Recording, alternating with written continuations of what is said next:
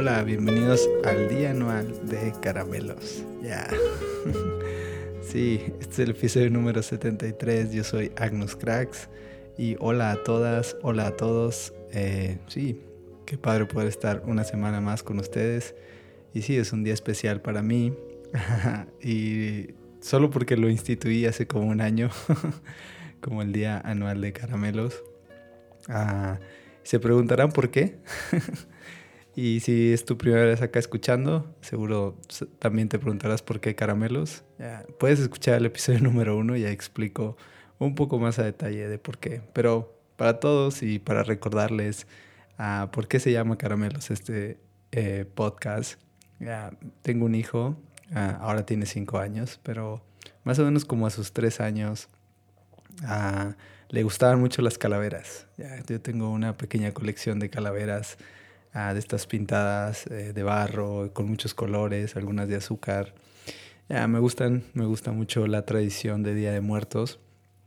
Ah, y por esa razón tenía, tengo esta colección. Y mi hijo también en esa época estaba la película esta de Coco, que fue muy famosa y que le dio mucho boom a todo el Día de Muertos o toda la tradición ah, en México. Y entonces a él, él, en lugar de decir ah, calaveras, decía caramelos. ¿no? no sé, él confundió las palabras y entonces siempre que oía una calavera le decía caramelos. y esa es la razón de por qué este podcast se llama eh, Caramelos. Entonces, sí, hace un año ah, tenía unos cuantos episodios y eh, dio la casualidad que empezamos a hablar unos episodios de la muerte y dio en estas fechas y sí, consideré bueno, ah, no sé, poner este día como el día anual de caramelos y más por la, lo, lo interesante que me parece a mí la tradición, lo, lo rico que es esta tradición y lo, lo, vasto que es, al menos en México, que sé que en todo el mundo eh, se celebran siempre cosas para la muerte y hay muchas formas de celebrarlo, eh, no sé, está el Halloween y cuántas cosas más, ¿no? Pero en México, ah, sí, está esta tradición tan interesante y creo que hace un año prometí hablar un poco más de esta tradición y bueno, este es el episodio, así que ah, antes de entrar, nomás quiero darles las gracias a todos y si alguien quiere compartir este ah, podcast sería de gran ayuda, así que puedes compartirlo en redes sociales y también escribirme y conectar por ahí, ya. Entonces, dicho eso, para hoy preparé un poco de historia, un poco de historia de nuestra tradición del Día de Muertos y algunas cosas que creo que pueden no sé, al menos eh, puedes entender un poco más la tradición y cuando ves un altar entender elementos y cosas de estas. Ah, pero pues vamos pues por el inicio. Y, y, sí, ¿cómo nace entonces esta tradición en México? ¿De dónde viene todo esto? Y aunque ustedes no lo crean, es una tradición religiosa, ya. Es una tradición eh, que viene a mezclarse con todo un background de las etnias y los grupos étnicos ah, que habitaban en nuestro país antes de la conquista de España. Entonces todos ellos tenían muchos rituales ah, acerca de la muerte, ah, honraban la muerte de una forma diferente de como la sociedad, al menos occidental ahora, después de la conquista, la entendemos. pero para, para entrar en esto, les platico un poco más acerca de cómo inició todo esto, al menos en esas etnias o las más importantes. Y en la época prehispánica, el culto, el culto a la muerte era uno de los elementos básicos de cada cultura. Cuando alguien moría, de hecho, era enterrado y envuelto en donde dormía. Y si ustedes saben cómo dormían antes, algunas de los indígenas dormían en unos petates. De hecho, por ahí la frase, si eres mexicano y has escuchado esa frase de se petateó, es por eso, porque en su petate, en, el, en su cama donde dormía, los restos de esa persona eh, era enredada en ese, en ese petate. Y entonces las, se organizaban fiestas o se organizaban ciertos eventos con el fin de, guiarlo en su recorrido al Mictlán. Estoy hablando de los aztecas principalmente, a, que era el lugar a donde iban los muertos, ¿no? Entonces, Ah, además de eso, en esa fiesta se preparaban comida, se preparaba todo lo que al difunto le gustaba, con la creencia de que podía llegar a tener hambre en su camino hacia ese lugar. Ah, y vez con vez, año con año, se, realizaba ese recuerdo de esa persona o de los difuntos que habían muerto. Entonces lo que la tradición nos dicta es que el Día de Muertos en una visión indígena implicaba el retorno transitorio eh, de año con año de estas almas que se habían ido, de estas ánimas de los difuntos y que regresaban a casa como a convivir con los familiares, ¿no? Entonces era esta conexión entre el mundo de los vivos con el mundo de los muertos, en donde se les honraba de cierta manera y por lo regular tenía siempre, ah, era el fin del ciclo del maíz. Entonces Cuando la cosecha terminaba del maíz, que siempre era por los últimos días de octubre y principios de noviembre, era el momento ideal para que se, se, hacía esta fiesta en donde se convivía entre vivos y muertos, básicamente. Entre vivos y muertos. Y esa era la cosa. entonces trataba, era más bien una celebración que trascendía de forma popular en todos lados y que comprendía de diversos significados, desde lo filosófico hasta lo emocional, hasta lo, uh, sí, social. Entonces todos estos elementos se juntaban ese día, la gente celebraba, la gente preparaba lo que le gustaba a sus difuntos y juntos comían y se creía que esas ánimas venían y convivían de alguna forma uh, con los vivos, ¿no? y era la conexión que existía con eso. Ah, lo que pasó después es que fuimos conquistados por el país de España después de una expedición. Ah, es descubierto América y entonces muchos países europeos vienen ah, y tratan de conquistar pues la tierra nueva, ¿no? El nuevo mundo que es descubierto. Y a nosotros nos tocaron los españoles. sí, los españoles que era la potencia mundial en ese entonces, conquista México y parte de su conquista ah, es utilizar la religión para dominar. Parte de, la colonización es infundir la religión, infundir las creencias de ese país que ahora nos está conquistando.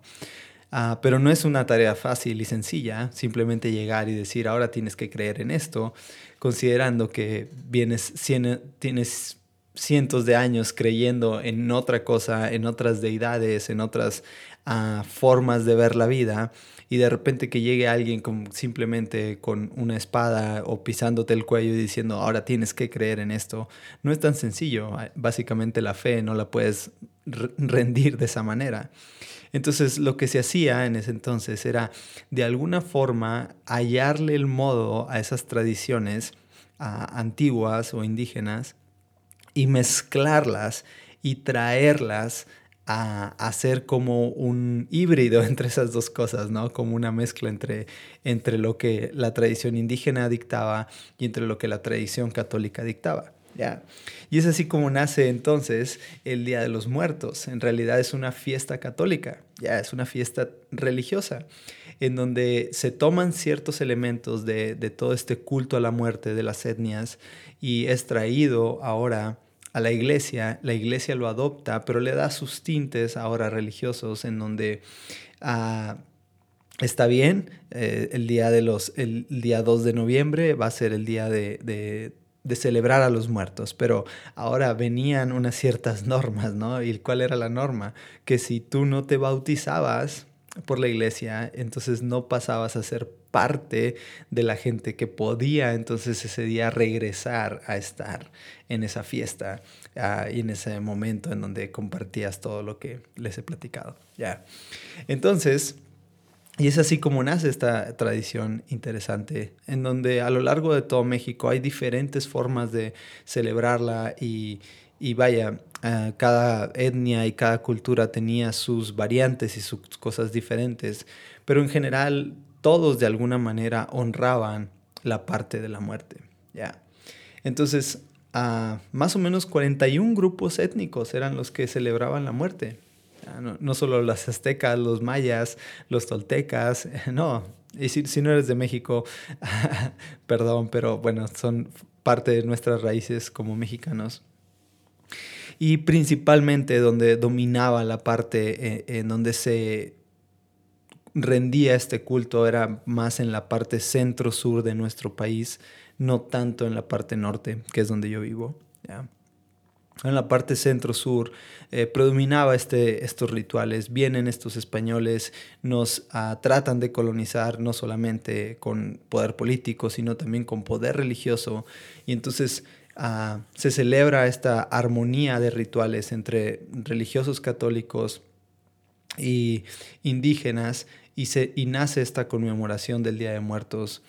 Si bien la celebración tiene dos días, ah, el día primero y el día dos, de hecho el día primero se le conoce como el Día de Todos los Santos, ah, que significaba que era la, el momento en donde se celebraba a todos aquellos niños que habían sido bautizados, pero que habían muerto, ah, digamos que antes de los 12 años.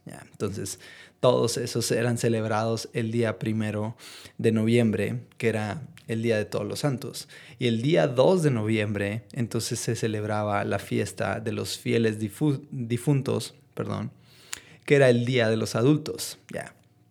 Pero de, las dos maneras, para poder celebrar esta fiesta o para poder rendir honor a alguien de, esta fiesta, tenían que ser bautizados. Y es ahí donde vemos esa eh, colonización de esa tradición, de esa mezcla entre lo indígena y lo español y crear esta nueva tradición en México, que es la que hoy conocemos todos y que la que ahora es, ah, de hecho, y es increíble esta parte, yo no lo sabía hasta hace como dos años.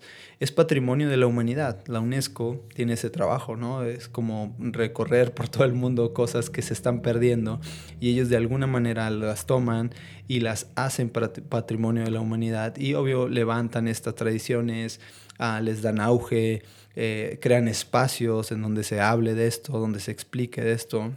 no solamente ponen el dedo y dicen, esta es una tradición que va a ser patrimonio, no, sino que lo hacen mucho más allá de lo que ah, normalmente se está perdiendo con el día a día o con, con el marketing o lo que está en el mundo, eh, o como el mundo va avanzando, perdón, ya.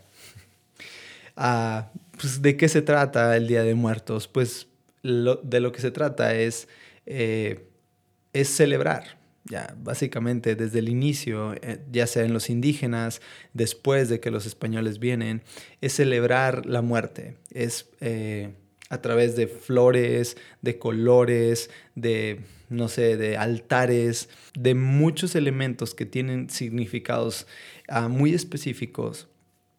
Ah, es celebrar a los, a los muertos, a, la gente que amamos en algún momento, a la gente que ha dejado huellas sobre nosotros, pero no solo eso, sino que también entender que ese día se celebra porque ah, vienen a convivir con nosotros. Ahora, en esto podrán pensar muchos, eso no es cierto, es una mentira. Al final estoy hablando solo de la tradición, cada quien podrá tomar su mejor partido. Si es cierto que alguien viene al altar y come de la comida. He escuchado historias de todo, ¿no? Que ponían a, comida sobre un altar y de repente ya no estaba esa comida. Ya. Ah, y recuerdo mucho de niño que en mi casa sí poníamos altar y, tengo un recuerdo, no sé exactamente de quién era ese altar, o a quién se lo pusimos, pero el recuerdo muy vago que tengo ah, es de que había una pequeña cazuela de barro en donde prepararon mole para ese, para ese altar que hicimos. Y sí, había un mole ahí con, con una, un poco de pollo y el mole. Si no sabes qué es mole, si no eres mexicano, ah, el mole es uno de los platillos más eh, icónicos de México y es por su compleja forma de preparación. Tiene un montón de elementos pero lo que es es como un estofado de pollo y trae una pasta de que es como café, porque tiene chocolate, chile y montones de cosas, ya. Entonces es así un guiso de pollo. Ah, entonces recuerdo mucho ver ese, ese mole que estaba en el altar que teníamos. Les estoy hablando de, creo que tenía cinco años, seis años, ya. Pero lo que recuerdo es que yo le presté tanta atención a ese eh, mole porque quería ver si realmente venía en la noche alguien y se comía ese mole. sí, pues Ah, lo pusimos como, no sé, día 30, 31, duró como tres días en casa el altar y no, nunca nada, nunca nadie tocó el mole. con, e, con, esto no digo que no creo las tradiciones que alguien más crea, ya, no, no quiero decir eso, solo quiero decir, le presté tanta atención al mole y en mi mente, si fuera bueno dibujando, porque soy pésimo, pudiera dibujarles cuál es la forma exacta de esa cazuela y cómo estaba el mole, porque lo tengo tan grabado y nunca nadie tocó ese mole. y la misma forma que tuvo desde que se preparó, así fue cuando retiramos el altar. Ya. Pero sí, eso es lo, padre de, de esta tradición, es que creas todos estos elementos en familia, en comunidad y celebras a esa gente que trascendió en tu vida o que trascendió en la sociedad. ¿ya? Entonces así te puedes encontrar a altares a artistas, altares a personas famosas, a presidentes, a, no sé, es muy común que, que en esta época se le hagan altares a las personas que más han trascendido a lo mejor en la cultura, de la, en, la, en el medio popular, como artistas, en fin. Puedes encontrarte a de, las, de los más comunes es Pedro Infante. Si no sabes quién es Pedro Infante, yo tampoco sé muy bien quién es Pedro Infante. Cantaba y actuaba en México. No soy nada fan de él. Pero sí, casi siempre es como el... ¿A quién le hacemos un, un Altar, sí, a Pedro Infante. Hagámosle un altar a Pedro Infante. Que seguro ahora todos le hacen uno a Juan Gabriel. Ya. De nuevo, estoy hablando muy mexicano y perdón. Ah, si quieres saber todos los nombres de estos, puedes escribirme y te explico. Uh, en fin, el chiste es que uh, el Día de Muertos se celebra en todo México y tiene variantes, como les decía, por toda la región. Y dependiendo la, la zona y el lugar, es donde hay fiestas diferentes, hay bailes diferentes, hay formas de, de expresiones diferentes, pero básicamente esto es un general de lo que se hace en México. Entonces, ah,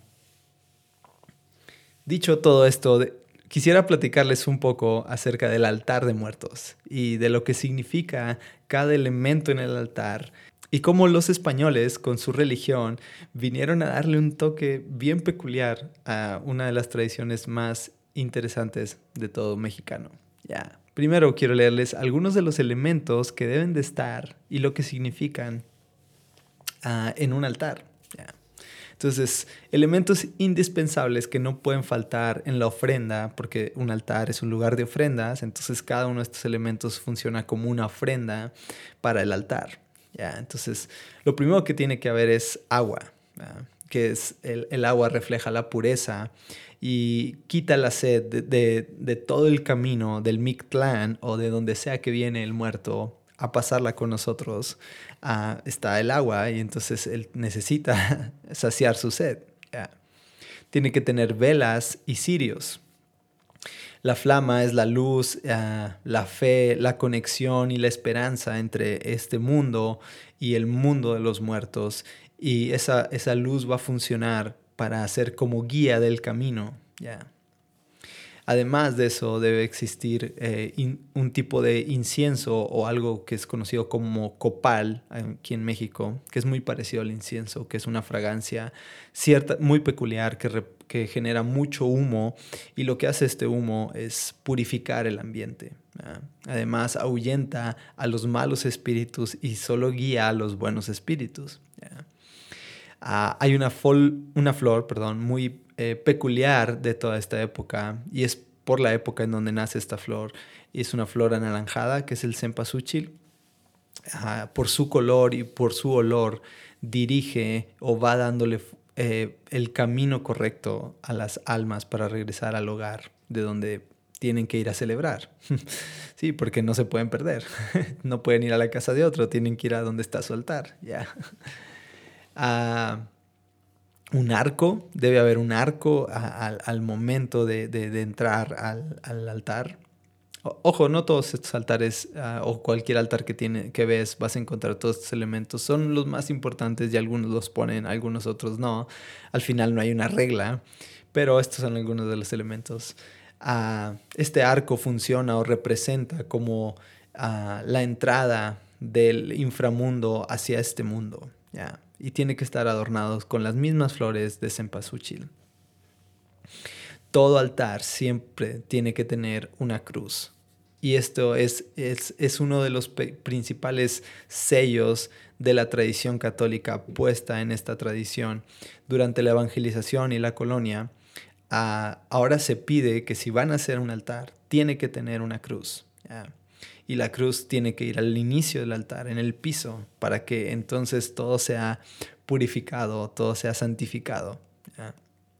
Esta cruz deberá de ser de varias cosas, no solo, no, solo puedes hacer una cruz de madera, no, tiene que ser una cruz o de ceniza, ah, que tenía mucho que ver también con el miércoles de ceniza, si recordarán eh, esta parte, ah, en la Pascua.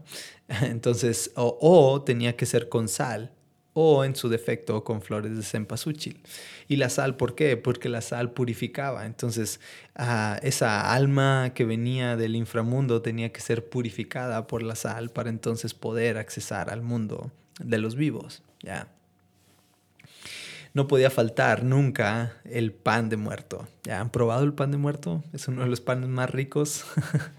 al menos en México, y hay un montón de variantes hoy en día, pero sí, el pan no podía faltar, y es otro de los elementos atraídos de la tradición católica a esta tradición, y era, implicaba la parte de la, de la Eucaristía. Si profesas alguna religión, sea católica o cristiana, has estado en este tema de la Santa Cena o la comunión o como sea que le llames, ¿ya? Pues el pan lo que funcionaba era, eh, era, el, era el, link, era la forma en la que tenía la comunión este muerto con los vivos a través del pan de muerto. Y todos al momento de que comíamos pan o comemos pan, lo que estamos haciendo es tener esa fraternidad entre los vivos y los muertos. Ahora, estoy, tal vez estás disfrutando ahora un pan de muerto o tienes enfrente un pan de muerto y te va a dar miedo comerlo porque entonces van a venir los muertos. Ya, no tengas problema, solo eso dictaba la tradición. ah, debe de haber un petate a un lado del altar porque era el lugar donde dormían y era para donde descansaban. En algunos otros lugares se utiliza como un mantel para poner a los alimentos del difunto. Muy importante, tiene que haber una fotografía de la persona que ha muerto, ah, para saber que es su altar, supongo. Ah, no sé antes cómo le hacían, tal vez dibujaban a mano. Ah, tiene que haber comida, porque después de caminar tanto tiempo desde el inframundo, el Mictlán, o sea, donde sea que viene el muerto a este mundo de vivos, ah, pues llega con hambre, no solo tiene sed, sino tiene hambre y entonces le gusta comer todo lo delicioso que comía en vida y es por eso que se le preparan esos guisos, esos ah, platillos favoritos del muerto. Y un elemento más, uno de los mis favoritos, es la, las calaveritas de azúcar. Ah, porque la calaverita de azúcar significa la convivencia entre los vivos y los muertos, pero de una forma divertida, de una forma alegre, de una forma colorida, de una forma folclórica, de alguna manera, por decirlo, en donde no es el dolor de la muerte, sino la muerte siendo parte de la vida, trayendo alegría yo sé que esto puede sonar eh, difícil de asimilar, ¿ya? pero sí, ah, creo que esto tiene mucho sentido con muchas de las cosas que hemos hablado en Caramelos y precisamente de la muerte, uh, donde las calaveras de azúcar tienen esa parte, ¿no? aludir a la muerte, pero no de una forma ah, tenebrosa o de dolor, sino en una forma en la que reconocemos que la muerte es el término de vivir en este tiempo. Ah, y un autor lo decía de una forma que me gustó mucho. Ay, déjense los leo. Acá lo tengo. Dice, la muerte fascina, horroriza. Lo macabro, lo terrorífico y lo funesto van ligados a la muerte. El valor y el arrojo no existirían sin la probabilidad de la finitud. La belleza y el amor no serían admirados y buscados sin la esperanza de ser perennes. La vida tiene sentido por ser efímera. ¿Qué sería de los héroes, de los cobardes, de todos los seres humanos si no tuviéramos un límite? Si fuéramos eternos e inmortales, la vida no tendría sentido. Los dioses nos envidian por ser como las flores. Nunca seremos más bellos y dichosos que en este momento sin eternidad. Ya, aunque yo creo en la eternidad, creo que es bastante claro lo que dice el autor. Ah, en esta vida no somos eternos. Ya, en este mundo, perdón, no somos eternos. Ah, y tenemos fecha de caducidad. Y este, este elemento de las calaveras de azúcar viene a funcionar de esa manera, aprender a ver la muerte de una forma ah, dulce, divertida, agradable. Ah, debe haber un isquintle, que es un perrito, un perro muy mexicano que no tiene pelo. y este perro lo que va a hacer es, va a funcionar como un guía e, entre el, o un compañero de las almas que están cruzando desde el Mictlán, como les decía, hacia el mundo de los vivos. Debe de incluir sal, porque la sal, otro elemento ah, que viene de la tradición católica y es un elemento que se pide agregar en el altar ahora para que sea el que purifica el cuerpo. El que lo ayuda a no corromperse y que le permite la entrada al mundo de los vivos. Un último, tengo uno más. Papel picado. El, papel no puede faltar porque lo que hace es representa lo que es la sociedad como, como bienvenida a los muertos. Ah, dicho todo esto, y espero no haberlos aburrido, cada uno de estos elementos debe estar colocado en siete niveles. Si quieres hacer un altar, tiene que tener siete, siete niveles. Y déjense los digo súper rápido los niveles. Los niveles es que en el primer nivel se, se coloca la imagen o la fotografía al que se le está haciendo el altar. Las velas van ahí mismo para que iluminen su, su regreso a su altar. El segundo nivel se dedica a las ánimas del purgatorio, una tradición 100% de la tradición católica. Ah, y entonces otorga el permiso a las almas para salir de este lugar y por ello resulta ideal la colocación de muchas ah, calaveras, de muchas flores de cempasúchil, y en el segundo nivel. Tercer nivel, la sal. Es ahí donde va la, sal que, se, que sirve para purificar, y que evita que el cuerpo se corrompa. El, pan, el número cuatro es el pan de muerto, debe estar en el cuarto nivel y representa la Eucaristía, la liturgia católica, como les decía. En el nivel 5 tiene que estar la comida, platillos, fruta, dulces, todo lo que le gustaba al difunto en el, en el 6 debe haber fotos del mismo ah, difunto, junto también con, con velas y elementos de, de, él, no sé, como alguna prenda, ah, algo que le gustaba a él o algo que era parte de su día a día, se pone en ese nivel 6. Y por último, el nivel más bajo, donde es el nivel 7, que es la cruz. Ah, Ah, y, la cruz de nuevo viene a ser ese sello entre la unión de dos culturas, tanto la española como la, indígena, y funcionar ahora en, en crear una nueva tradición en donde ahora, si no te bautizabas, no podías formar parte de esta tradición del Día de Muertos. Tengo un montón de rato hablando, creo. Me apasiona mucho la historia, solo quería darles un poco de contexto de lo que significa el Día de Muertos y que ustedes pudieran disfrutarlo como es. Es un día increíble para mí, no porque me guste ah, lo oscuro ni nada de eso, mucha gente piensa eso, pero no, amo el Día de Muertos porque es una tradición muy viva, ah, de mucho color, que tiene mucha trascendencia en México y que durante muchos años ha durado. Y me parece increíble que aún la UNESCO haya decidido hacerla patrimonio de la humanidad. Pero si bien eh, también entiendo que la muerte es parte de la vida. Y eso es a, veces lo que nos cuesta entender muchas veces. Ah, vivimos nuestras día a día y tratamos de evitar la muerte a toda costa. Tenemos seguros de vida, tenemos, ah, no sé, tantas cosas en donde le tenemos tanto pavor a lo que a que termine nuestra vida. Tenemos tanto pavor porque un ser querido o alguien que amamos ya no esté con nosotros. Y sé, es incómodo hablar de que tal vez la persona que tienes a un lado en algún momento ya no va a estar. Tal vez la persona ah, que siempre has amado ya no va a estar contigo y no va a poder compartir contigo.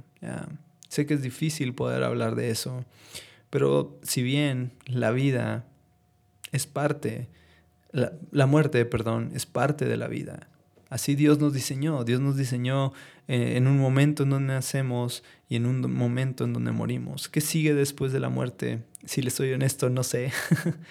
Pero sé que tenemos un tiempo aquí, sea cual sea tu tiempo, sea cual sea tus años que tienes en este, en este mundo, ah, vamos a morir. y lo único que tenemos seguro es poder disfrutar este tiempo. ¿Qué sigue después de la muerte? Yo puedo especular mucho acerca de eso.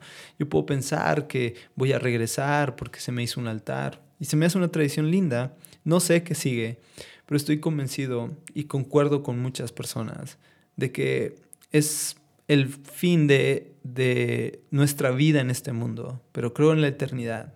Creo que somos seres eternos, no este cuerpo y no en este mundo, pero somos eternos. Pero sí, sí este cuerpo y sí en este mundo tenemos fecha de caducidad. Y no sé, a veces pensar en esta tradición, eh, creo que al menos en lo personal me hace ver la, la vida mucho mejor, pero también me hace entender que la muerte es parte de nosotros y que, no sé, me atrevo a decir esto, que cuando algo así esté cerca de mí, y no que yo muera, porque cuando yo muera no me voy a enterar. Pero cuando la muerte esté rondando con un ser querido, creo que seré mucho más empático a, a esta situación y podré asimilarlo de mejor manera. Entonces ahora, tal vez estás pasando por alguna muerte dura y es difícil que yo te diga esto, ah, pero tal vez no estás pasando por algo. Y quién sabe, tal vez si con esto pudieras prepararte un poco más para la muerte de un ser querido. Si pudieras prepararte para saber que como dice John O'Donoghue, la muerte es una presencia completa y que cuando nosotros morimos, lo que sigue es que ahora somos presentes a todo. Y esta tradición me hace pensar en eso, que cuando morimos, ahora somos presentes, somos presentes en el pensamiento de alguien más. Y qué honor que alguien decida poner una foto en un lugar tuya, preparar tus platillos, poner las cosas que te gustaba, dedicarte una canción, ponerte algo y que recuerde lo increíble que fue la vida y compartirla contigo. Así que el día de mañana, ¿por qué no? Tal vez no pongas un altar, pero si hay alguien que ha muerto, si hay alguien que ha partido, ¿por qué no recuerdas unos minutos lo que es? Y creo que eso lo hace más vivo tanto en tu vida como en una presencia completa. Termino con algo de mi autor favorito, Octavio Paz, y se los dejo a todos ustedes. Lo escribió en Laberinto de la Soledad, mi libro favorito, y dice así, el culto a la vida, si de verdad es profundo y total, es también culto a la muerte. Ambas son inseparables. Una civilización, una sociedad que niega la muerte, acaba por negar la vida. Ya. Ah, espero que te guste este episodio, lo disfruté mucho. ya, y tengo algunos regalos por ser el día anual de caramelos.